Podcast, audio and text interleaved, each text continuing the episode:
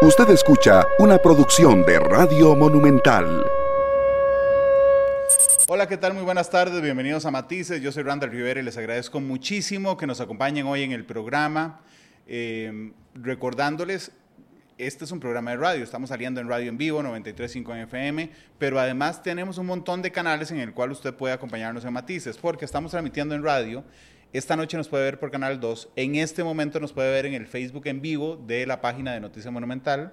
Además, una hora después de terminar el programa, y ahí hay un gran público que yo le tengo enorme cariño, están los oyentes en podcast que escuchan o descargan el programa una hora después en Spotify, Google Podcast y Apple Podcast. Pero además les recuerdo que si quieren conversar conmigo, plantear preguntas a eh, mi invitada en el caso de hoy, hacer sus reportes de sintonía, pueden hacerlo en el Facebook, por supuesto, lo pueden hacer en Twitter, en Randall Rivera V y lo pueden hacer también a través del WhatsApp, que es la medida más fácil para mí, en el número de Radio Monumental, que es 899-35935. 899-35935.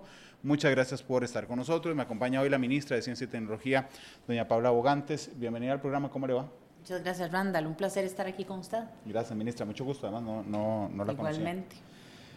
Ministra, yo, yo quiero hablar hoy de la gestión del MISID, de su gestión en el MISID, de, en lo que están trabajando, dónde están poniendo los énfasis, porque es imposible poner el mismo énfasis en todas las cosas.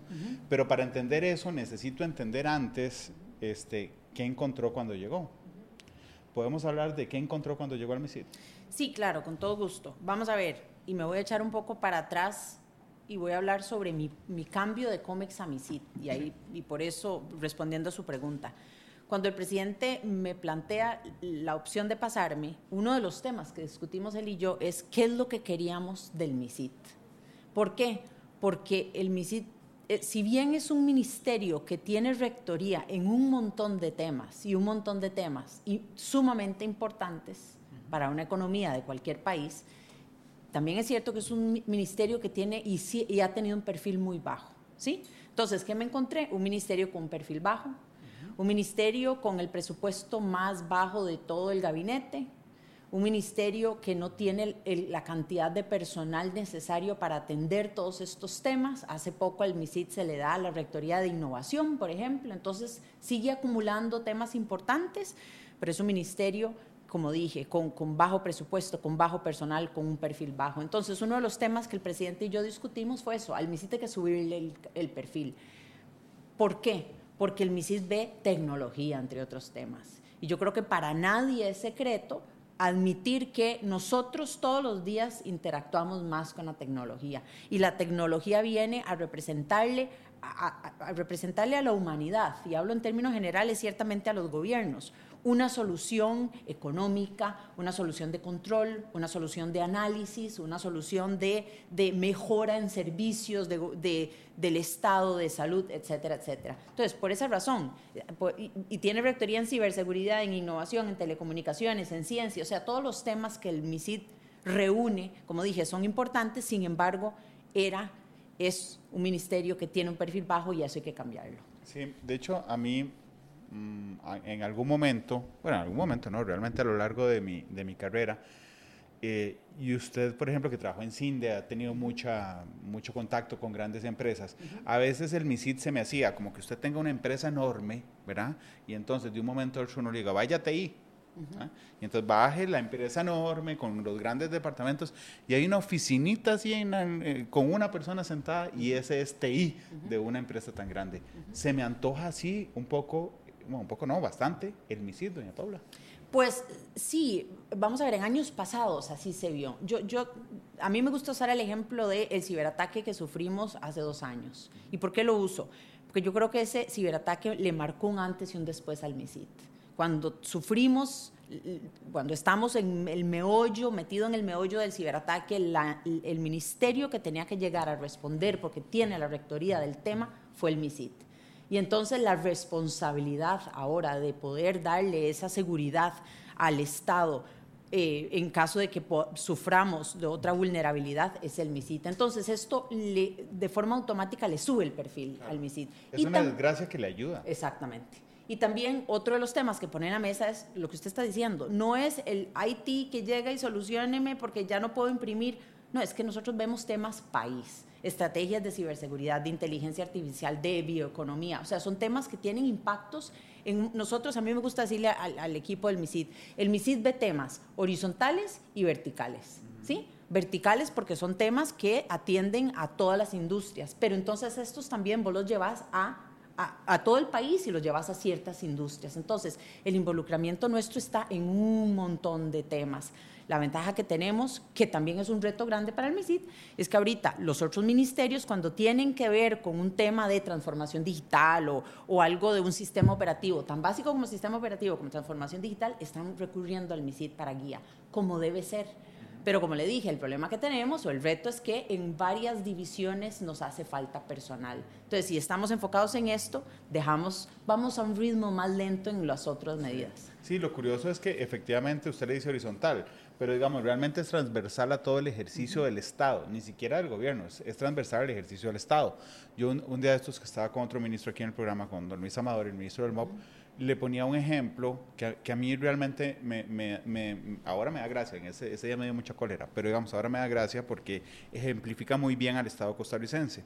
Mi hijo acaba de cumplir 18 años y está enfiebradísimo con, con la licencia, con sacar la licencia, ¿verdad? Entonces, este, eh, llega un día y me, le digo, mira, ¿por qué no has hecho las vueltas para, para hacer el examen teórico? Dice, porque vos no, no has ido a sacar la cita. Le digo, por Dios, pero estamos en 2024, ¿cuál yo tengo que hacer? Vení, metámonos a la, a la, a la, a, la compu a hacerlo. Entonces me dijo, pa, mira, hay que ir. No, es imposible que haya que ir, estamos en 2024. Entonces me metí y en serio decía, la licencia en línea, y yo dije, ¿ves? Yo tenía razón, que es algo que todos los papás disfrutamos muchísimo. Entonces dije, yo tenía razón. Entonces me metí y entonces empecé a, hacer, eh, eh, eh, a llenar la información. Al final dice, la primera vez que usted abre una cuenta, tiene que ir al COSEBI a abrir una cuenta. Entonces, digamos que desvirtualiza cualquier cosa digital que esté haciendo. Ese día me dio mucha cólera. Después me dio mucha gracia porque yo decía, este es el Estado jugando, jugando, ¿ok? A ser muy tecnológico sin, sin serlo. Es muy complejo. Es como que usted tenga una tarjeta de débito, pero va al banco a pagar los recibos. Sí, eso es un grandísimo reto que tiene Costa Rica. Y voy a decirlo, hace poco salió una evaluación que hace la OSD en transformación digital a sus miembros y Costa Rica quedó en el último puesto.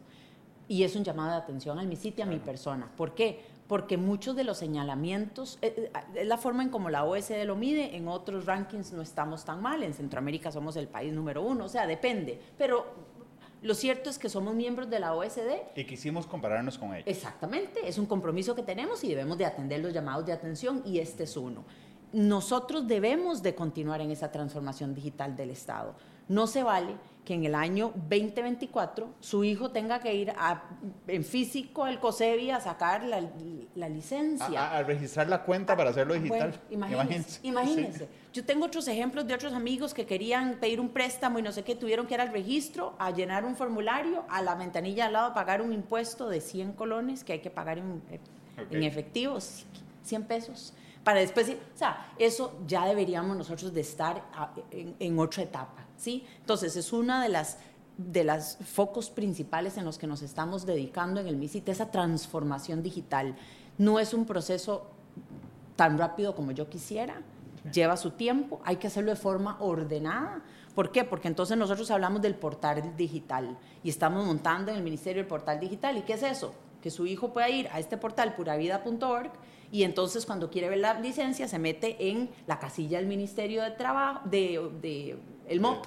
Exacto, y de ahí se va redireccionando hasta encontrar lo que quiere, pero que esté todo centralizado en un portal. Ministra, le ruego que no me lo tome a mal. Sí. Pero en 10 años del programa he entrevistado a muchos ministros de Ciencia y Tecnología. Sí. ¿Ok? Y, y, y antes de tener el programa tenía 10 años cubriendo todos los gobiernos, desde que me acuerdo, prometen, vamos a tener un portal digital donde usted pueda hacer todos los trámites. Dándole el beneficio de la duda, ¿qué me hace pensar que sí lo vamos a lograr esta vez? Por varias razones. Una, porque volvamos al compromiso de la OSD. Nosotros no podemos seguirnos sacando una mala nota en algo tan importante para el desarrollo económico de un país y el bienestar. No estaba la OSD. Antes no estaba la OSD. Entonces ya tenemos a alguien que nos está llamando la atención. Punto número dos, porque esto no es ciencia cuántica echar esto a andar, se puede echar a andar. Punto número tres, porque es una de las metas de esta administración y tenemos un jefe muy exigente, como debe ser. Y esto es un tema Eh, es el portal digital, bueno, ya lo estamos avanzando con la cooperación de Luxemburgo, que ellos tienen uno, ya hicieron un análisis, ya nosotros estamos a punto de echarlo a andar. y, aquí voy a decir algo. Nosotros, lo que yo traté de hacer cuando llegué al MISITE es capitalizar de lo que se venía haciendo bien. Entonces, lejos de volver a comenzar, no, ya habían avances importantes en portal digital, por ejemplo, en la billetera digital es otro. Entonces, son acciones que requieren una ejecución no tan de tantos años y ya ustedes van a empezar a ver los resultados. Le voy a dar un ejemplo, que yo no sé si en administraciones pasadas lo decían, licencia digital ya están dando. Entonces, para decirle a su hijo, ya no solamente no va a tener que ir, sino que no tiene que ir a una sucursal del BCR a que le... Retirar el cartón. No, porque entonces ahora vamos a habilitar una licencia digital. De hecho, vea qué interesante, discúlpeme que la interrumpa. Antier, el ministro del MOB, dijo lo de la licencia digital. Nosotros aprovechamos en Noticias le hicimos una nota y fuimos a preguntar a la gente. Yo de entrada, cuando vi, cuando vi a la gente hablar, dije, oye, ¿quién va a estar en contra de esto? Todo el mundo va a estar a favor. Aún había un par de las personas que entrevistamos que, que tenía dudas en seguridad y otras por una mera tema cultural de tener no es un cartón, el plástico este, de, la, de la licencia. También cuesta remar contra, contra el, no sé cómo llamar, es que no es cultura, pero contra la forma en, que, en que manejamos las cosas. Sí, es muy, fácil, es muy difícil que la gente eh, acepte con los brazos abiertos un cambio, una idea nueva. Estamos acostumbrados al status quo, a lo que ya tenemos. Entonces, nosotros qué estamos haciendo en la estrategia de transformación digital específicamente?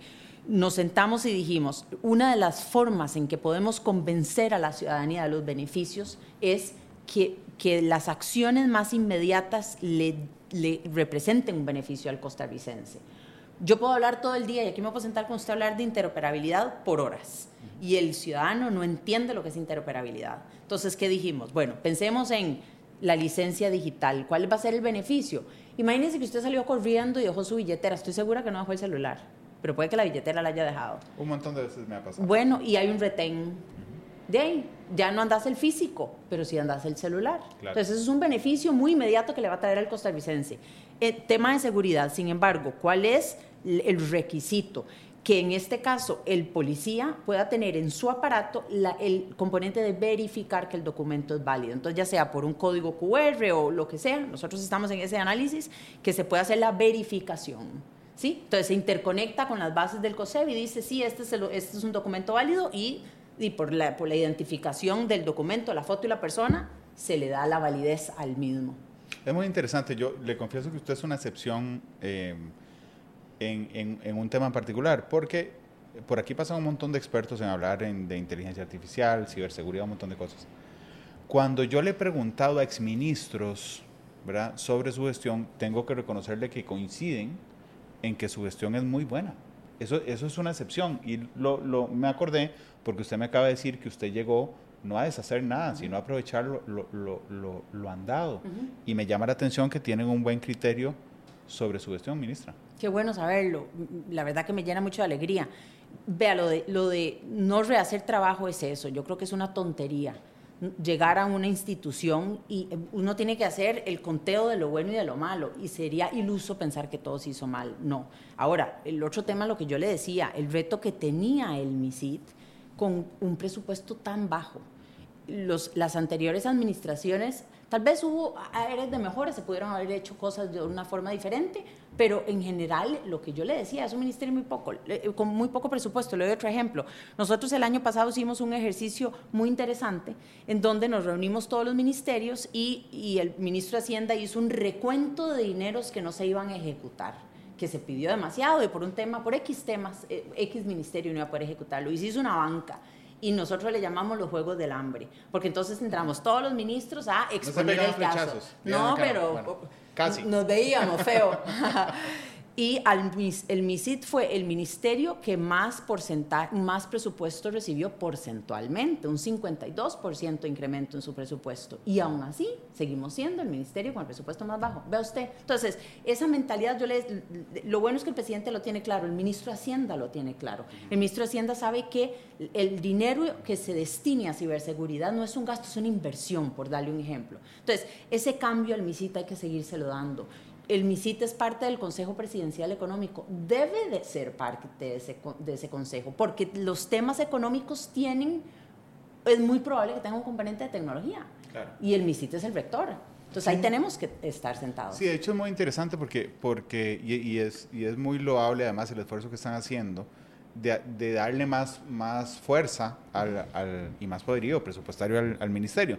Porque vuelvo al ejemplo de la empresa, no sé, ¿a quién? ¿A quién? Repetel. Entonces yo, yo de un momento a otro digo, bueno, el director de noticias quiere que las cámaras se vean más chivas cuando hacemos un zoom, ¿ok? Entonces tengo que ir al departamento de tecnología y decir, hey chicos, vean, es que yo necesito saber cómo hacemos para poner un cable arriba del set que me acerque la cámara. Pero al día siguiente no, al día siguiente viene un guarda de, de Repetel y le dice a tecnología, yo necesito dos cámaras afuera porque resulta que las que tengo este, em, no se distingue bien, entonces necesito ver las placas, ¿ok? Las cámaras. Entonces después viene otra, viene una cosa muy simple, resulta que la impresora de deportes no sirve, entonces el, justamente ese mismo departamento que me atendió la cámara, la seguridad, este, la impresora, la facturación de la soda, eh, la distribución del parqueo, la entrada del parqueo, la entrada cuando usted pone el dedo para entrar a la empresa, o sea, es decir, vuelvo a hacer la, metáfora.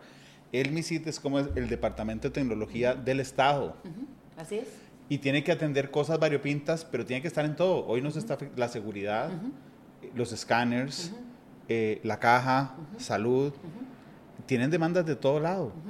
¿A qué velocidad pueden ir creciendo? Porque me contó la experiencia de la banca, de los Juegos del Hambre, pero ¿a qué velocidad pueden ir creciendo para tener un departamento de TI como nos merecemos en, el Estado.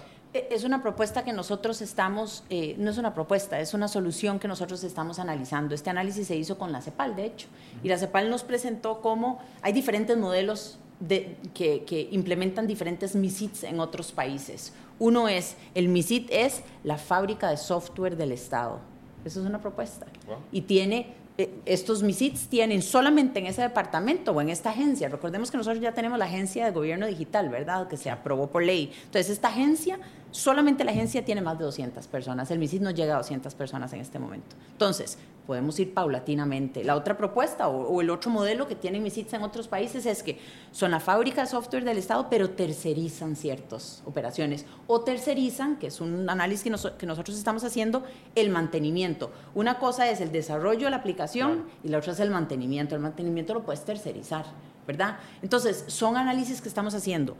Este año va a ser importante para el MISID porque se nos dio más plata y debemos de demostrar que la, estamos haciendo inversiones correctas y a tiempo.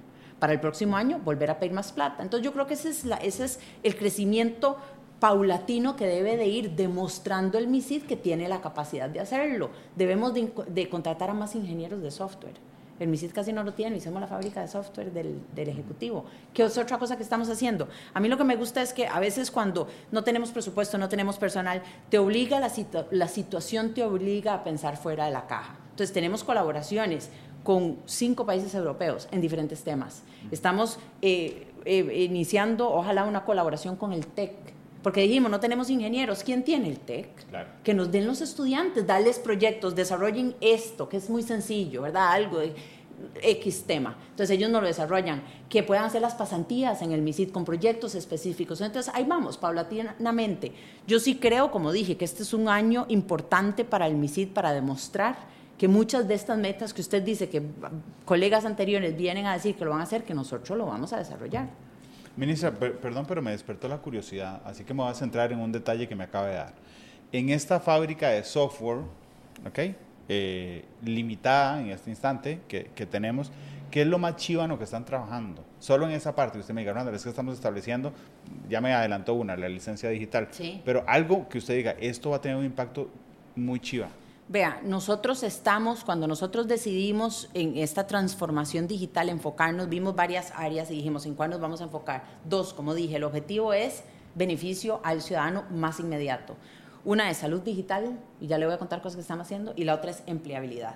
En salud digital estamos trabajando de forma formidable con el Ministerio de Salud, por ejemplo. Entonces, ¿qué estamos hablando? Estamos hablando de tener un carnet de salud digital, el mismo ejemplo de la licencia con carnet de salud digital eh, receta digital, que la persona no tenga, buscando un montón de servicios en donde el ciudadano ya no tenga que ir a la institución y lo pueda hacer en línea. Receta digital es uno, por ejemplo. El otro es, ¿cómo hacemos? Ya está hecho. La ventaja que tenemos, Randall, es que muchas de las cosas, y no todas las que yo le estoy diciendo que queremos implementar en Costa Rica, ya otro país lo hizo, ¿verdad? Entonces, aquí no es inventar... El agua tibia. No, aquí es la implementación de la tecnología en el país hay, existen ya soluciones que tienen componentes de inteligencia artificial que ayudan a la detención temprana de diferentes enfermedades o patologías. Entonces, ¿cuál es la ventaja que tiene Costa Rica? Que el EDUS se lo desearían un montón de países, un montón de economías de primer mundo.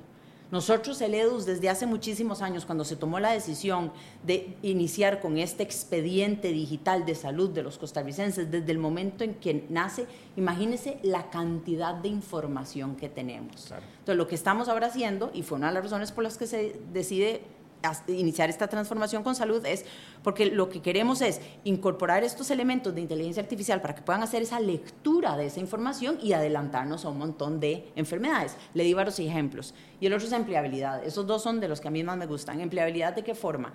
Muchos países del mundo tienen agencias de empleo que funcionan de la forma como deberían de funcionar, en donde se hace intermediación laboral, en donde la persona llegue y dice, estas son mis capacidades, entonces un agente o un sistema de inteligencia artificial le dice, de acuerdo a sus capacidades y de acuerdo a las demandas de trabajo que hay en el mercado, usted puede aplicar ya a estas, pero si usted le suma estas otras que ya están disponibles, puede aplicar a esto otro. Esos análisis de data la inteligencia artificial, una de las ventajas que trae la inteligencia artificial son la minería de datos, analizar un montón de datos que a nosotros nos tomaría un montón de tiempo y a la solución no. Entonces, ese es otro que estamos impulsando, que va a muy buen ritmo. Aquí nos está apoyando Bélgica, hay una zona de Bélgica que se llama Flanders, que después de hacer un análisis de diferentes países, identificamos cómo ellos tienen lo que nosotros queremos. De nuevo, no es inventar el agua tibia y lo que estamos es implementándola. Sí, es muy interesante porque están apostando, y en los ejemplos que me dio, a cosas que están muy cercanas a la gente. Correcto. Salud, evidentemente, empleo, podría ser transportes también. Correcto. Este, mm, eh, el, el, comercio diario, así como, como podemos rajar con el, con el EDUS y nosotros no lo vemos porque estamos aquí. Correcto. ¿okay? El Simpe Móvil, por ejemplo, es una cosa maravillosa. Exacto. ¿verdad? Que en otros países no, jamás eh, tiene el desarrollo que nosotros tenemos. Perfecto. El, el, EDUS es muy interesante porque el EDUS, como le dije, es un montón de información que vea yo tuve la oportunidad de acompañar a, la ministra y vicepresidenta, doña Mari Munive, a la conferencia de la OSD en salud digital y fui porque tenía el componente de digitalización o de digital.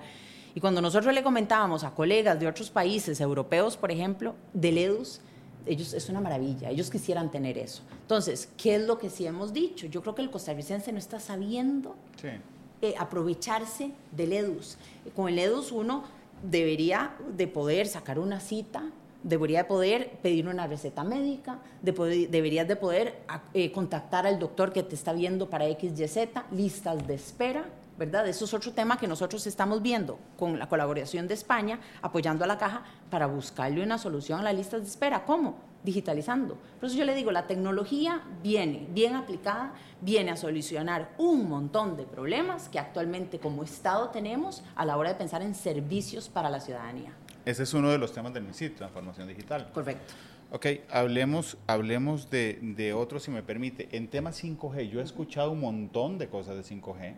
He visto pruebas, he tenido en la mano un, un, teléfono con 5G y realmente es una locura. ¿Cómo vamos avanzando? Porque, porque no quiero que Costa Rica se convierta, los, los consumidores finales, en los de ya viene, ya viene, ya viene, vieran qué chiva, pero no llega. Sí. Bueno, vamos a ver, en 5G hemos logrado avances importantes en estos dos años. Uno fue la recuperación de frecuencias, frecuencias que según, según las indicaciones del mercado son ideales para el despliegue de 5G. Eso se hizo. Otro avance importante. Eso, perdone, perdone, pero tengo que reconocerse. Eso lo hizo usted así. Ahí estoy chasqueando los, chasqueando los dedos. Porque había durado. Sí. O sea, era una cosa que nadie entendía por qué duraban tanto en recuperarlo. Tengo que reconocerle Usted lo hizo soplada, con decisión, pero entiendo que también había un apoyo político eh, del presidente para que lo pudiera recuperar rápidamente, ministra. Sí, sí, eh, fueron varios temas que cuando yo le, volviendo a lo que le comentaba, cuando me senté con el presidente, eh, una ventaja que, que tengo yo, que tiene el MISIT, es que en estos temas que tal vez no son fáciles de atender, contamos con el apoyo pleno del presidente porque él sabe que estas son deudas país, que no son fáciles de atender, que son controversiales, ya lo hemos visto con 5G, pero hay que hacerlo. Nadie dijo que esto iba a ser fácil y hay que hacerlo. Entonces, con 5G recuperamos frecuencias, le mandamos, trabajamos con Sutel muy de cerca en la elaboración del precartel. El precartel se sacó a consulta, los operadores y otros enviaron comentarios que ya la Sutel está atendiendo. Íbamos súper bien. Y nuestra meta era que el cartel saliera para finales del año pasado y entramos en la situación de Arecep. Y entonces la SUTEL ahorita está en, puntos suspensivos, es como a mí me gusta decirlo. Ellos se siguen operando, pero no pueden tomar decisiones porque no están conformados a nivel de esa comisión. Entonces estamos en puntos suspensivos. Nosotros estamos como ejecutivo corriendo para que la ARECEP, la Junta Directiva, quede finalmente conformada. Eh, la semana pasada ratificamos a un miembro, ayer en Consejo de Gobierno ratificamos a una candidata que estamos proponiendo y aquí es la voluntad de los diputados. Nosotros de forma muy respetuosa les pedimos que nos ratifiquen a estos dos candidatos para que la SUTEL vuelva a funcionar y en consecuencia la SUTEL. Claro, y el cartel estará listo entonces. El cartel estará listo entonces. ¿Y para cuándo podríamos tener una ejecución? ¿Cuándo podríamos empezar a ver el 5G? Vea, eh, eh, una cosa es, son las frecuencias que se tienen que sacar en cartel o en subasta, perdón, y la otra es las frecuencias que ya tienen su haber el ICE.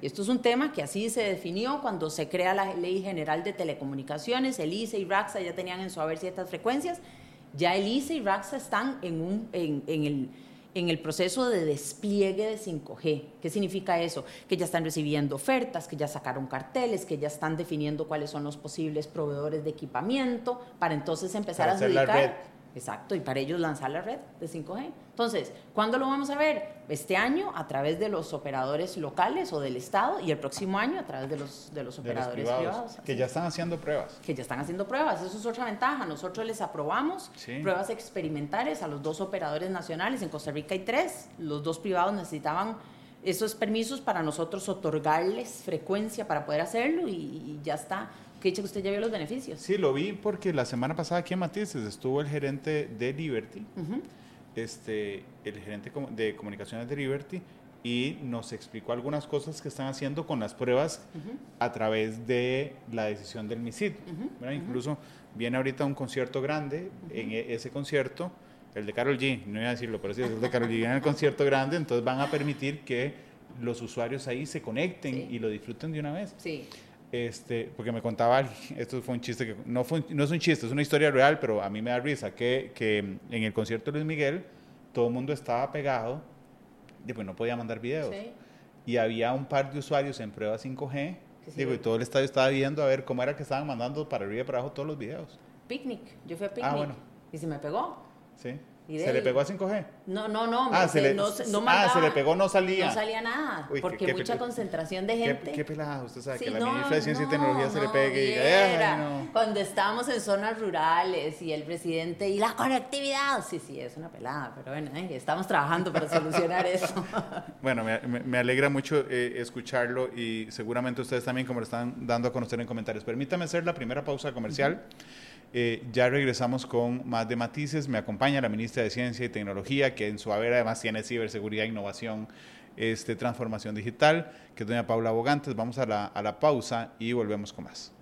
Muchas gracias por estar con nosotros. Regresamos a Matices. Estamos en programa de jueves. Yo quiero eh, además, recordarles que esta noche pueden ver el programa en Canal 2, que en una hora después de terminar el programa pueden eh, descargarlo, escucharlo en línea, en podcast, en Spotify, Google Podcast y Apple Podcast.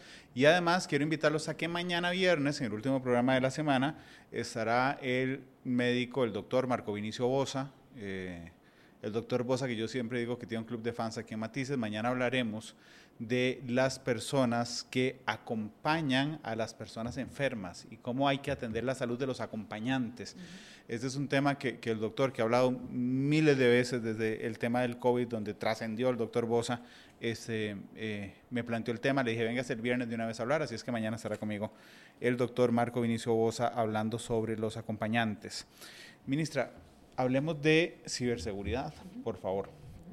Eh, porque sé además que es uno de los puntos sobre los que están poniendo énfasis y que nos lo permitió, como usted lo relató al inicio de la entrevista, eh, poner sobre la mesa los ciberataques de hace dos años. Sí, vamos a ver. Ciberseguridad es un tema muy importante para el ministerio no solamente porque fuimos víctimas de un ataque que en su momento, para el año 20, cuando sufrimos el ataque, fue considerado por muchos medios como el ataque más fuerte que recibió ese año un gobierno. Entonces no fue menor, sí, sí, fue fuerte. O sea, en la caja se manejan dos datos. Uno es que se tuvieron que reprogramar más de 80 mil citas, pero nosotros tenemos otros que fueron más de 150 mil. Para un sistema, imagínense, para la caja un sistema que ya de por sí viene con mucho estrés de listas de espera y demás, esto fue fatal. El ciberataque que, para mí, ¿cuál fue uno de los, de los temas más importantes que había que atender y que hay que atender? Cuando, cuando un Estado, cuando una empresa recibe un ciberataque o es víctima de un ciberataque, la pérdida más importante no es en la plata que se tuvo que invertir para recuperar la información o para subir servidores, es en la falta de continuidad del servicio al ciudadano. Imagínense que usted llevaba meses esperando que le hicieran una cirugía, vino esto y ahora súmele más. Imagínense lo que es, y aquí por eso es que es tan importante la ciberseguridad. Le voy a dar dos ejemplos. Sabemos que hubo pérdida de información, datos de expedientes médicos. Eso, el valor de eso es enorme. Pero imagínense lo que un ciberataque le puede representar a un país. Siguiendo con el ejemplo de salud, ¿qué pasa si llegan y entran? Usted me dijo que era diabético.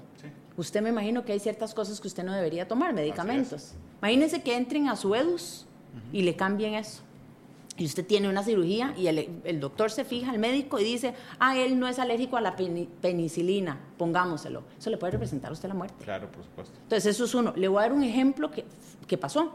Hace unos años Israel fue víctima, Israel es uno de los países que más ciberataques recibe, y fue víctima de un ciberataque por parte de un país vecino y ellos, ah, muchas veces en ciberseguridad lo que se hace es que usted se da cuenta que está siendo vulnerado, pero no para inmediatamente el ataque, sino que usted se va como, como perrillo detrás para ver cuál es la intención detrás del ciberataque. Eso fue lo que hizo Israel. Y lograron determinar cómo la intención era entrar a la IA de Israel y cambiarle la composición química al agua. Wow. Así de peligroso es un ciberataque. Entonces, por esa razón es que nosotros le hemos puesto tantísima atención a ciberseguridad.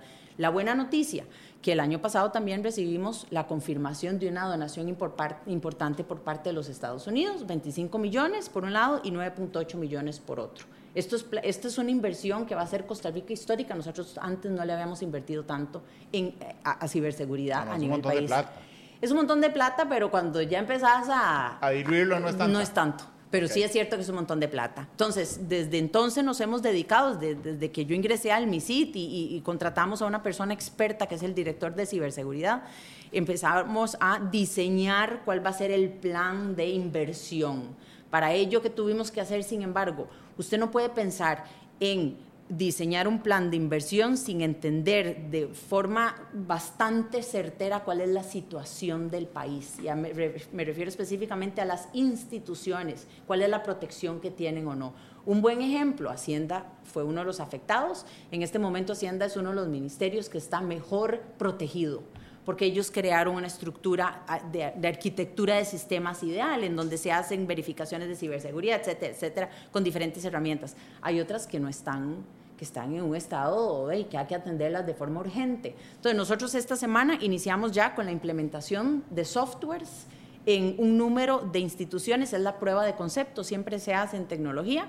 Para abril aumentamos el grupo de protección y en mayo, junio terminamos con esto. Y paralelamente estamos eh, gestionando la compra de 50 mil licencias que se estarían eh, implementando en un número más amplio de instituciones para que por lo menos tengamos esa protección básica, ¿sí? Y evitar los millones de intentos de ataque que recibe el país por día. Que eso le iba a preguntar, porque entiendo que el ciberataque lo vemos, digamos, como una cosa que ocurrió porque fue muy grande, pero entiendo que todos los días, a toda hora, estamos recibiendo ¿Hay algunos, ¿Hay algunos que ustedes hayan detectado de manera organizada, ministra? Sí, eh, eh, sí, nosotros todos los días estamos con, con, intentos de ataque y aquí estamos trabajando en colaboración con otros países, España, Estados Unidos, para que nos ayuden a, hacer ese análisis de información, de dónde vienen. Ahora, aquí hay que tener en, mente varias cosas. es tan fácil para un hacker que está sentado en las Bahamas redireccionar el ataque para que salga de Estados Unidos. Sí, donde sea. Por un VPN. Entonces es facilísimo. Entonces, de, la procedencia no es, no es tan determinante, es el origen del software malicioso que se está utilizando. Eso sí es importante. Y ahí es donde hay que tomar en cuenta que hay ciertos países que son fábricas de software. Vea, es un número muy poco de países en el mundo que incluyen dentro de su PIB país ingresos que reciben de plata que piden de rescate para devolver. Lo incluyen en su PIB país. Lo incluyen, en su PIB país, así es. Contra eso estamos, estamos eh, eh, eh, defendiéndonos, ¿sí? Vea, se hizo un análisis, una empresa muy prestigiosa de la industria hizo un análisis de cuánto representa como economía ciberseguridad. Y si lo viéramos como economía solita, la comparamos con el resto de las economías del mundo, estaría en tercer lugar. Así de rentable es ciberseguridad. Conti, que fue el grupo de hackers que nos atacó, que atacó a la caja, ellos habían, se estima que habían logrado recolectar 150 millones de dólares en, en ellos se especializaban en atacar a la industria médica. Entonces, vean lo rentable que es que estos países le pagan a estos grupos de cibercriminales para que sigan haciéndolo, le pidan un ransom o una recompensa a la empresa o al Estado o a la persona y empiezan a acumular riqueza. Y aquí voy a incluir el otro elemento muy importante, inteligencia artificial. Los cambios que viene a representar la inteligencia artificial en ciberseguridad son de realmente... Eh, eh, ¿cómo lo digo?, de riesgo. es un desafío. Es un desafío enorme, es un desafío enorme. La inteligencia artificial viene a, por ejemplo, a descifrar el malware de forma muy rápida o viene a descifrar. Eh, hay una acción en ciberseguridad que empiezan a atacar a un servidor, a una computadora constantemente y hasta que la botan. Pero en ese que la están atacando y la botan, entonces empiezan a descifrar cómo puedo entrar yo por ahí. Le voy a dar otro ejemplo. Nosotros logramos identificar que una institución del Estado que estaba comprometida el malware o el sistema malicioso había entrado con una actualización del software de una impresora.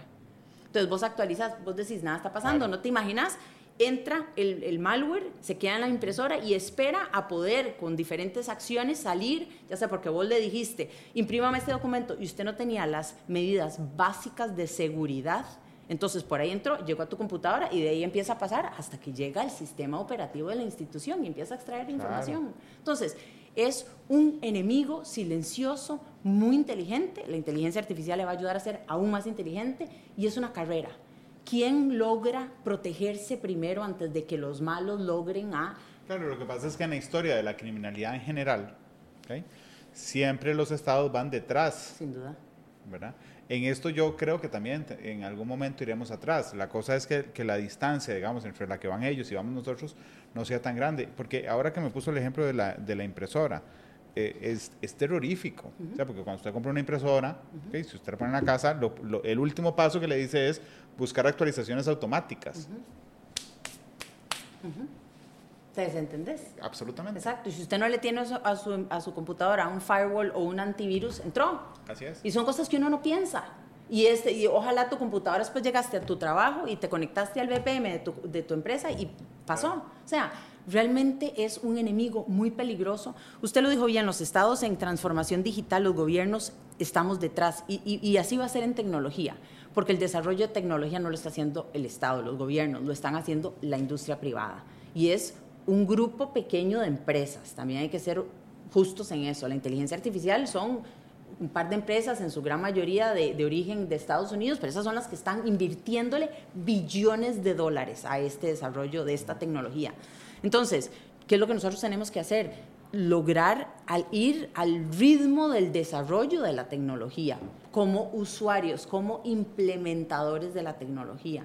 Yo no creo que en Costa Rica o que los estados logremos desarrollar un modelo de inteligencia artificial que atienda. Si lo hicimos fue porque lo hicimos en colaboración con la industria privada, que son quienes están marcando la pauta en esto. ¿Cuál es la responsabilidad enorme que tenemos los gobiernos, en, específicamente en inteligencia artificial, en delimitar cuáles van a ser los usos o no usos de la inteligencia artificial? Porque si lo dejas a la libre, esto va a ser un desorden enorme en algo tan importante como es inteligencia artificial. El CEO de Google dijo en algún momento que la inteligencia artificial le representaba a la humanidad el mismo descubrimiento que tuvimos cuando descubrimos la electricidad con la enorme diferencia de que la implementación de la electricidad seguimos en un proceso de que sea esté disponible puede ser para todo el territorio nacional. La inteligencia artificial no espera, va muchísimo más rápido. Se habla de que en cinco años va a alcanzar el mismo, la misma inteligencia del humano en cinco años. Usted y yo lo vamos a ver si todo sigue en su cauce normal, ¿sí? Y después de ahí, ¿qué pasa? Claro. Entonces, a mí no me gusta, yo sé que inteligencia artificial, y me desvío un poco, estábamos en ciberseguridad y me pasé para el otro lado, pero inteligencia artificial hay que verlo desde lo positivo que le va a representar a la humanidad. Y ese es el desarrollo que muchos países, economías fuertes, están tratando de delimitar. Y nosotros podemos aprovecharlo, porque digamos, a veces cuando el Congreso de los Estados Unidos discute, por ejemplo, el tema de los riesgos de, la inteligencia artificial, lo vemos en los noticieros en un espacio internacional. No lo vemos como algo que nos pase a nosotros. O sea, el mismo Mark Zuckerberg que está sentado allá es el, del, es el del Facebook que tengo en el teléfono. Sí. Nosotros estamos trabajando en eso. Sí, le voy a dar el ejemplo que le hablaba de, salud. Eh, ya nosotros estamos en proceso de estar en registro y permisos con el Ministerio de Salud, pero más pronto que tarde vamos a poder implementar soluciones de inteligencia artificial a un caso muy específico, eh, eh, rayos X de impresiones de pulmón. Y este sistema o este software de inteligencia artificial lo que hace es lee las impresiones de rayos X de pulmones y puede identificar 24 patologías de pulmón. Entonces se puede adelantar y decir, fulanito de tal, usted es un paciente que por su X-ray pareciera que usted tiene tendencia a cáncer de pulmón, por dar cualquier ejemplo, o cáncer de mama es otro en el que vamos a utilizarlo. Entonces nos podemos adelantar. Eso es muy bueno porque usted sabe que todo lo preventivo sale más barato que la, ya la atención de la enfermedad. Ese es uno. A lo que yo le decía de empleabilidad y la intervención laboral, eso tiene componentes de inteligencia artificial también. Entonces sí que inteligencia artificial son diferentes los, eh, los componentes o los elementos que la forman. Por ejemplo, minería de datos, ya yo le dije el poder analizar la información es algo súper valioso para los gobiernos porque entonces la política pública la enfocamos en la realidad país. Empleabilidad, por usar el mismo ejemplo. Nosotros con inteligencia artificial vamos a poder definir con mucha exactitud cuáles son los puestos actuales que más demanda la industria y los de un mediano, eh, mediano plazo. Cuáles son las capacidades actuales que están disponibles en mercado y entonces decir, bueno, INA, usted tiene que incorporar dentro de su currícula estos cursos porque atienden la realidad país. Es un, es, es un ejemplo del beneficio que le puede traer inteligencia artificial de forma muy sencilla a una acción como esta. Ministra, en algo de seguridad pública, sí. que, es, que es el tema además de los que, del que estamos hablando todos, ¿hay alguna cosa en la que estén trabajando? Actualmente lo que en seguridad pública lo que se está enfocando sobre todo es en, atender el, problema más inmediato, si se quiere. Nosotros es algo que tenemos que discutir con el ministro. En este momento no estamos viendo de alguna eh, elemento de inteligencia artificial que podamos incorporar. Hay muchos, pero en este momento ellos se están enfocando en la, la atención. En atención a la crisis. A la crisis. Ojalá pudiéramos trabajar en algo porque, Sin duda. Porque, porque tiene razón usted, debe haber un montón de cosas que se puedan hacer a través de la tecnología eh, con ese tema. En ciencia... En ciencia mucho, estamos haciendo muchas cosas. En ciencia, por ejemplo, nosotros eh, nos, estamos, nos aseguramos el año pasado y así continuaremos de que se implementen los eh, lineamientos establecidos en la estrategia de bioeconomía, por ejemplo. Otro ejemplo muy importante, nosotros tenemos el mandato de innovación y aquí entra mucho la ciencia. Entonces, ¿qué estamos haciendo? El MISID tiene un número importante de CESI, son centros comunitarios que están distribuidos en todo el territorio nacional. ¿Y qué queremos hacer aquí? Los estamos equipando con robótica, con impresoras 3D, con drones, etcétera, para que puedan ser una solución tecnológica a la comunidad. Por ejemplo, en temas de agro entonces, ¿cómo hacemos para poder aprovecharnos de la tecnología para que los cultivos sean, tengan un rendimiento más alto, para que no les entren plagas, para, que, para ver en dónde hay eh, falta agua según en territorios muy grandes de, cultivos, en donde hay temas de irrigación, etcétera, etcétera. Entonces, con eso estamos trabajando. Hemos trabajado, estamos trabajando mucho con las universidades. ¿Para qué? Para que los programas de investigación tengan el componente de que sean aplicados y que salgamos de investigaciones académicas. Entonces también estamos trabajando con ellos. Es decir, eh, eh, estamos haciendo muchísimas cosas que atienden, ciencia es muy amplio. Le voy a dar otro ejemplo. En salud, Nosotros estamos, el, programa de salud digital tiene dos componentes, o el clúster de, de, médico tiene dos componentes, salud digital e investigaciones biomédicas. Esto es mucho ciencia médica. ¿Qué significa eso?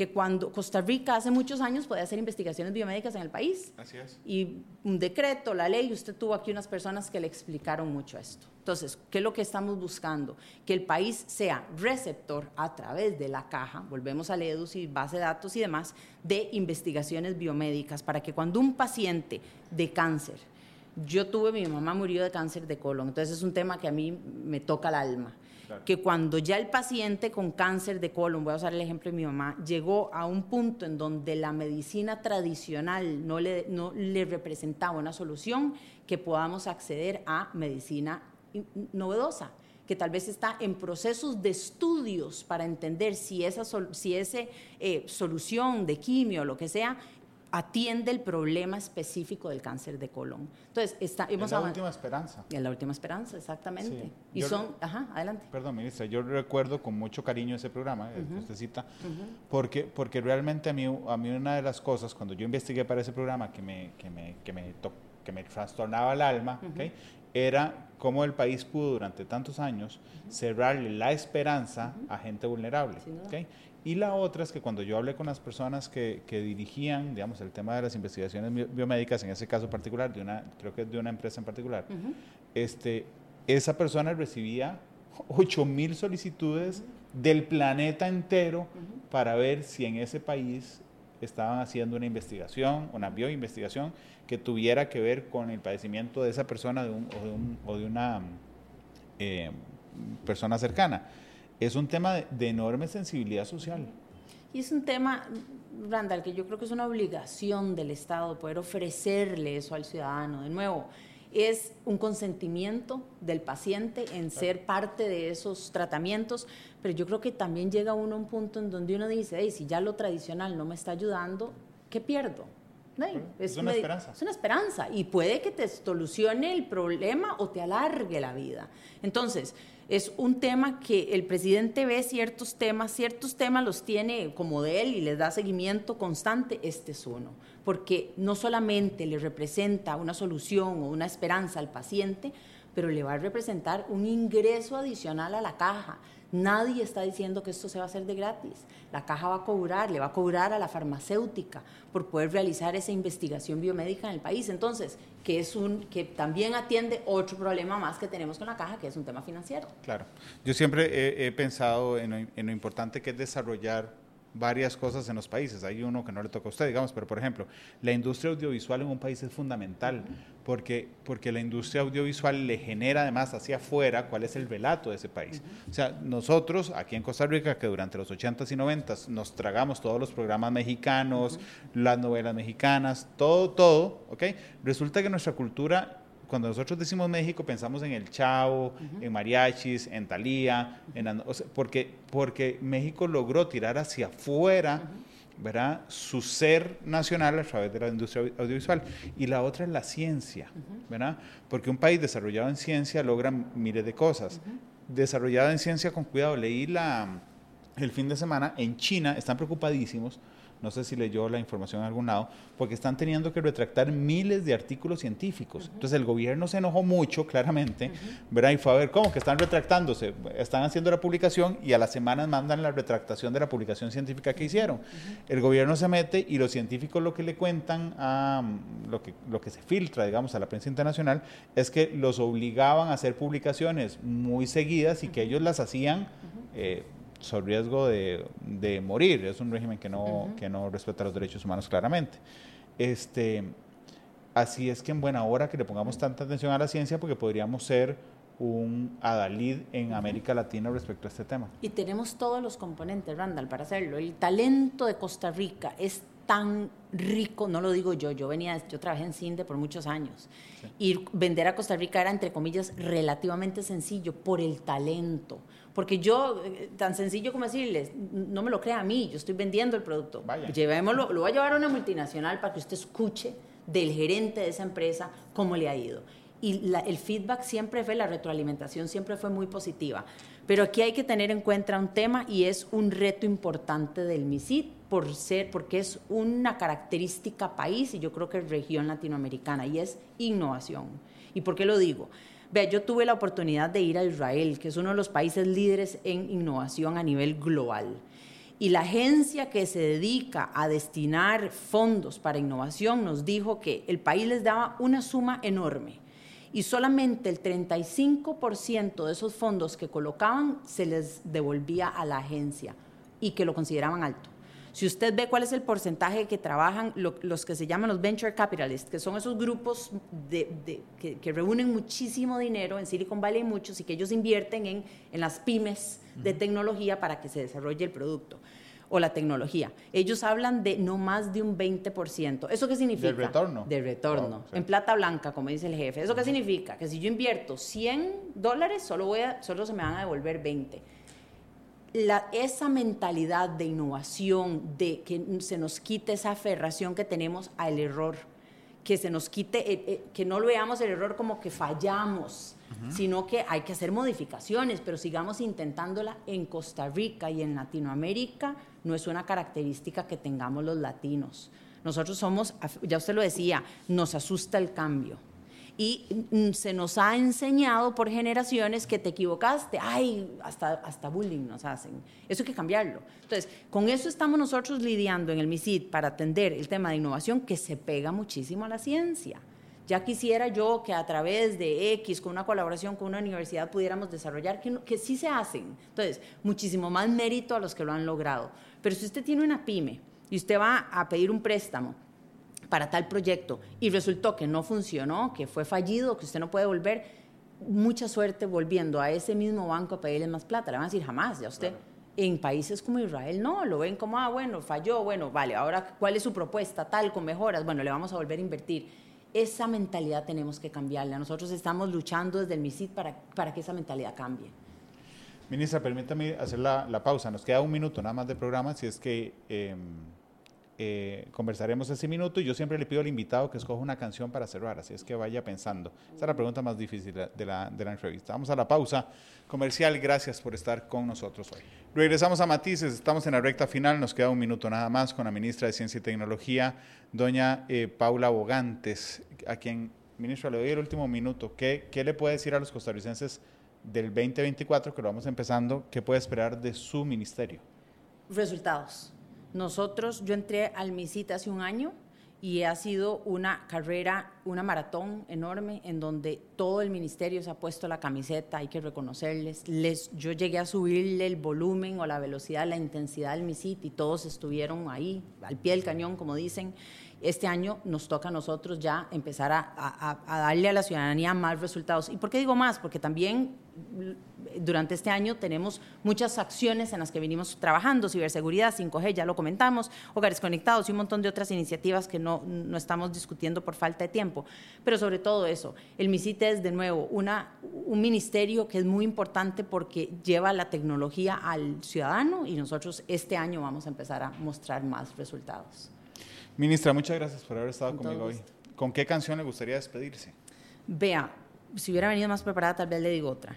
Pero tengo en la mente ahorita, porque andaba en picnic, viendo al cantante de Zoé, que es una de mis bandas favoritas. Entonces, como me lo dice, de cualquiera de Zoé, Luna es una de las canciones, o Arrullo de Estrellas, dos de las canciones de ellos que más me gustan. Que sea Luna. Luna. Muy bien, sí, sí. Gracias, ministra, por haber estado con nosotros y gracias a ustedes que nos acompañaron. Yo les recuerdo, en una hora estará disponible el podcast, esta noche en Canal 2, mañana el doctor Marco Vinicio Bosa, hablando de los acompañantes de los pacientes, el cuidado que tenemos que tener sobre los cuidadores. Mm, nos vemos y nos escuchamos. Feliz tarde. Hasta luego. Este programa fue una producción de Radio Monumental.